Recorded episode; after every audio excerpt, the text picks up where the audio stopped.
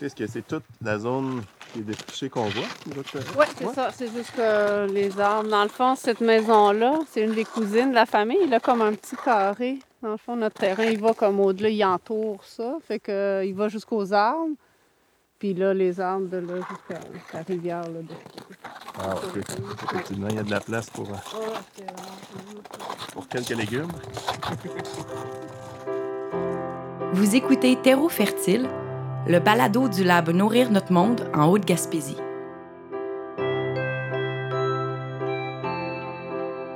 Dans le premier épisode, on a réalisé toute l'importance de l'implication citoyenne à travers les témoignages de Marise, Jean-Philippe, Marie-Josée, Marlène, Marie-Christine et Maxime. Mais au-delà de l'implication citoyenne, les projets d'innovation sociale comme celui du Lab doivent pouvoir compter sur le soutien des instances municipales et des communautés. À Capcha, par exemple, la collaboration du conseil municipal n'a pas suffi à faciliter l'accès à un terrain approprié pour le projet de jardin communautaire et collectif. La municipalité n'ayant aucun terrain disponible à offrir pour le projet, le comité citoyen a dû lancer un appel aux propriétaires terriens privés. Ce sont finalement Lila Gagnon-Brambilla et Guillaume Hardy qui ont généreusement accepté d'offrir une parcelle de leur propriété située sur une ancienne terre agricole.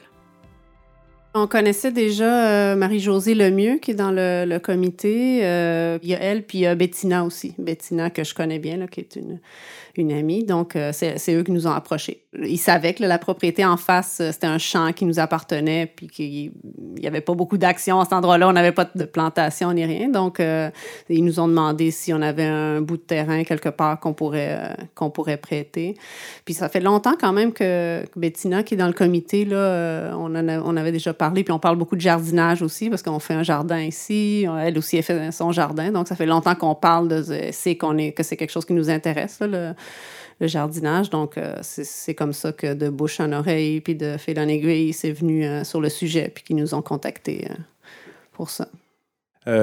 ça fait partie aussi des choses, je pense, des, connaissances de base que tout le monde devrait un petit peu avoir de d'où ça vient, ce qu'il y dans mon assiette, comment ça, comment ça fonctionne, comment est-ce que je peux en faire pousser. Puis euh, de le faire sous cette forme-là communautaire, ben c'est aussi de faire la promotion de l'entraide, de dire euh, bon, ben regarde, moi je prête euh, terrain. Après ça, ben, il va y avoir un partage forcément de connaissances. Là.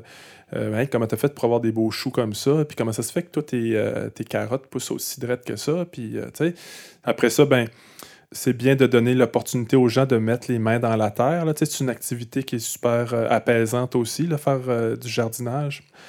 Euh, c'est apaisant quand tu le fais, puis c'est valorisant aussi quand, à la fin de la saison, euh, tu, récoltes ce que tu as semé, tu récoltes ce dont tu as pris soin.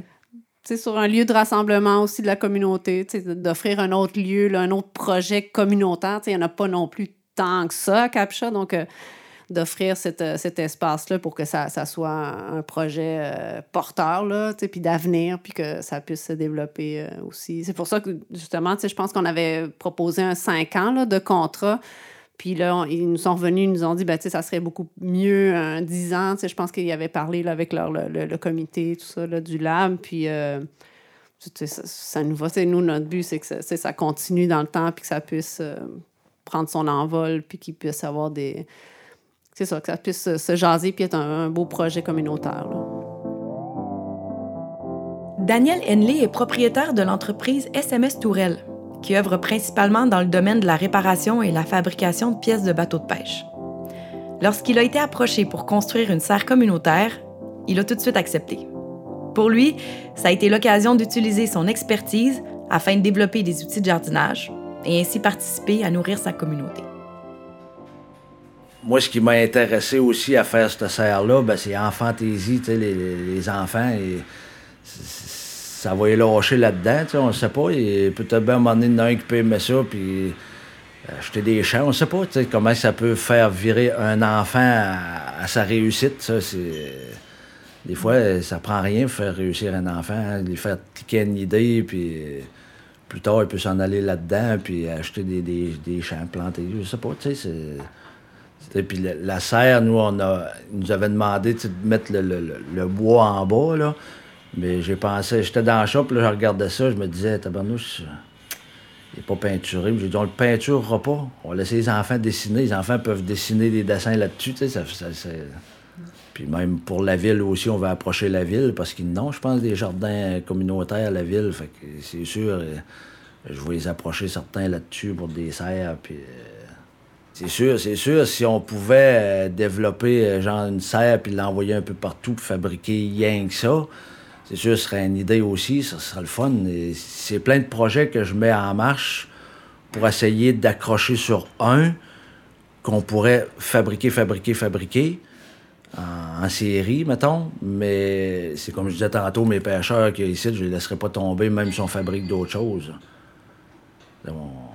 On, a starté avec euh, les bateaux, mais c'est sûr que si on développe un produit à un moment donné, on tombe sur un produit qui est demandé beaucoup, on va agrandir, puis on va engager du monde. On va faire virer euh, Tourelle, Saint-Anne-des-Monts. Pour Julie-Christine Faurousse, directrice de l'organisme Enfantaisie, le projet de serre communautaire a le potentiel de devenir un outil de maillage social très prometteur pour les enfants et leur entourage. Nous, notre implication dans le projet, ben d'abord, c'est qu'on a, on a proposé de prêter notre terrain pour accueillir la serre. Et euh, on est aussi, euh, dans le fond, fiduciaire du projet. Nous, on était vraiment contents parce que ça fait, je pense, deux, trois ans qu'on a acheté cette maison ici à Tourelle.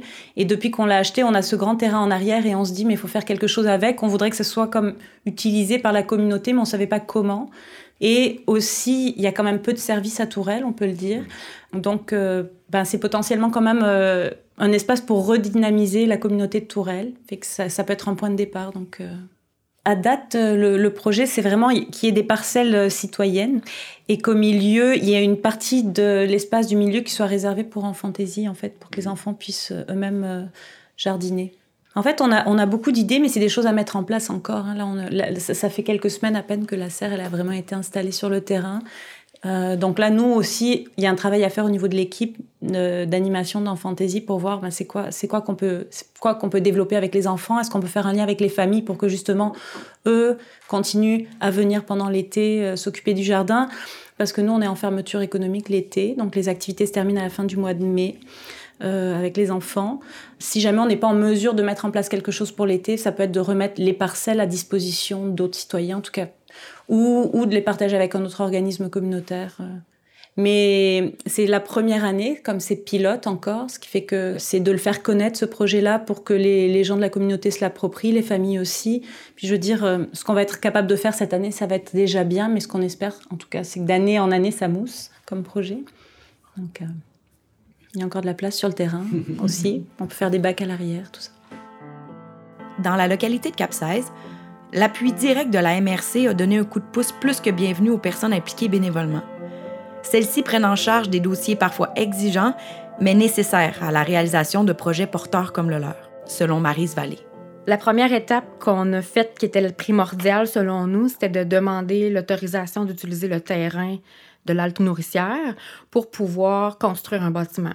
Fait que là, nous, ce qu'on, a fait, c'est qu'on a communiqué avec la directrice de la MRC, Mme Marise Tourneau, qui nous a vraiment beaucoup aidé là-dedans. Ce qu'on a décidé de faire, finalement, c'était de transférer le bail de la location de l'Alte Routière qui, qui appartenait à la MRC. Fait que le comité en a fait la demande, puis tout récemment, ça a été accepté. Donc, on est maintenant là, locataire de l'Alte routière de Cap-16. Donc là, ça peut nous permettre vraiment de prendre des initiatives puis de justement construire là, des, euh, un projet comme celui-là du Lab.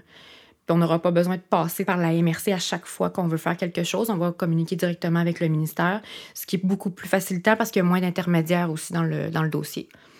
C'est ce qui nous a freiné un peu au début parce qu'on attendait vraiment l'autorisation de, tout ça. Pour l'eau, ben là, c'est sûr qu'on n'est pas encore prêt. Il y a beaucoup de recherches à faire au niveau des normes. Il faut s'informer au niveau du ministère. Qu'est-ce qu'on a le droit de faire puis pas faire parce qu'on veut être euh, conforme dans, ce qu'on fait. Fait que c'est beaucoup de paperasse quand même. Là. Ça demande beaucoup de temps, beaucoup de formulaires, beaucoup d'appels, beaucoup de, beaucoup de temps. Puis il y a des délais aussi, des fois c'est hors contrôle parce qu'on envoie ça au ministère puis on attend qu'eux nous donnent des nouvelles. Fait que c'est sûr que des fois, il y a des moments où est-ce qu'on doit attendre des réponses avant de pouvoir poursuivre les prochaines étapes. Comme le démontre l'expérience vécue à Cap 16, des enjeux d'administration et de régulation freinent parfois les ambitions et les capacités des comités citoyens. Bien que le lab ait pour objectif d'accompagner les comités dans la recherche de solutions pour pallier certaines de ces difficultés, il s'est avéré encore plus important de trouver des stratégies afin de garder la motivation des bénévoles. À Marsoui, dès son origine, le projet a bénéficié du travail de Camille Trudel, chargée de projet pour la Cour d'école verte. Celui-ci a servi de base au projet de parc-école nourricier. C'est ça, la commission scolaire m'a approché pour. Euh, je faisais un peu de remplacement, puis je cherchais quelqu'un pour coordonner euh, le projet. Parce que c'est ça. Il y a un comité qui, était mis en place, mais il voyait bien que pour que les choses avancent, il fallait comme qu'il y ait quelqu'un qui, euh, qui prenne un peu le, lead pour. c'est ça, tout le financement, toute la, la, légalité de la chose, parce que là, on est sur trois terrains, en fait. on est sur le terrain de la commission scolaire, le terrain de la fabrique, puis le terrain de la municipalité. Fait que là, il fallait tout démêler. Euh, OK, on fait telle demande de subvention au nom de la commission scolaire. Fait que les infrastructures payées par cette subvention-là doivent être sur le terrain de la commission scolaire. Après, il y avait comme les subventions au nom de la ville, qui étaient plus pour euh, l'aspect nourricier et aménagement paysager. Fait que là, il fallait faire des ententes avec la fabrique qui ont aussi accepté qu'on mette des choses sur leur terrain ou qu'on fasse un peu plus d'excavation, de l'aménagement paysager. Mais c'est ça. Ça a été compliqué là, au niveau de la commission scolaire, je dirais, là, par rapport à tout ce qui est infrastructure, c'était vraiment rigide dans le sens où on pouvait pas. Euh, on pouvait pas déborder d'un millimètre sur le terrain à quelqu'un d'autre. Fait que ça, ça a été comme le côté plus, plus rigide, mais la, la municipalité a vraiment été derrière nous, puis euh, ça, ça, a été vraiment fluide quand même avec la municipalité. Ils ont été euh, super confiants. la, la, DG Colette, nous a beaucoup épaulés là-dedans, puis je pense qu'on avait un bon dossier, comme quand on est arrivé puis qu'on a présenté le projet. Je pense que ça, ça a vraiment aidé à ce que la municipalité euh, soit de notre bord. Puis on a fait plein de concessions. Là. Il y a des endroits où on n'a pas mis d'arbres. Après, on a réajouté par rapport au déneigement, par rapport au stationnement. Comme on a vraiment réajusté nos plans en fonction que ça, concorde avec les besoins de tout le monde. Puis, euh, mais là, il y a eu lab qui est comme apparu miraculeusement. Puis, euh, c'est ça, dans le fond, la première réflexion, ça a été de dire euh, c'est une petite communauté. Il y a comme une poignée de gens qui sont vraiment engagés. Ces gens-là sont déjà engagés dans le projet de revitalisation du parc communautaire de Marsoui. Euh, est-ce que c'est réaliste d'aller de l'avant avec un deuxième projet de lab qui peut être tout aussi intéressant, mais qui va comme mobiliser ces mêmes personnes-là sûrement? Parce que, on va se dire, dans une communauté, c'est pas mal toujours les mêmes qui sont engagés, d'après mon expérience, en tout cas. Fait que là, on s'est dit, ah, c'est pas super réaliste. On a besoin de fonds pour le projet. Il y a un bel aspect nourricier dans le projet. Ça inclut des enfants, des, des membres de la communauté plus âgés, des jeunes adultes. Comme... Il y avait une bonne partie du, du projet qui était déjà montée. Fait que c'était comme c'était intéressant puis c'était réaliste ça faisait en sorte que le projet pouvait avancer vite parce que c'est une des choses qu'on a constaté c'est long monter un projet surtout en comité c'est vraiment long il y a toujours des imprévus, on n'est pas au courant de, des budgets nécessaires, de, des dates qu'il faut commander telle chose ou telle chose. Puis, en tout cas, c'est parsemé d'imprévus. Fait que je pense que c'est comme vraiment une bonne chose que le projet était déjà lancé. Là. Ça nous a permis de le réaliser durant la dernière année parce que sinon, ça n'aurait pas été euh, faisable, je pense. On avait commencé à zéro. Là. Dans le prochain épisode, on poursuit la discussion avec Camille et Marlène et on retrouve nos cinq autres personnes impliquées pour discuter des facteurs de réussite et des défis à relever pour la suite de leur projet. Terreau Fertile est un balado produit par Nourrir notre monde Haute-Gaspésie dans le cadre du Lab Nourrir notre monde. Réalisation, enregistrement et montage, Tram Audio. Aide à la réalisation, Rosie Roch-Lallier. Musique, Clopelgag. Narration, Valérie Bertrand-Lemay.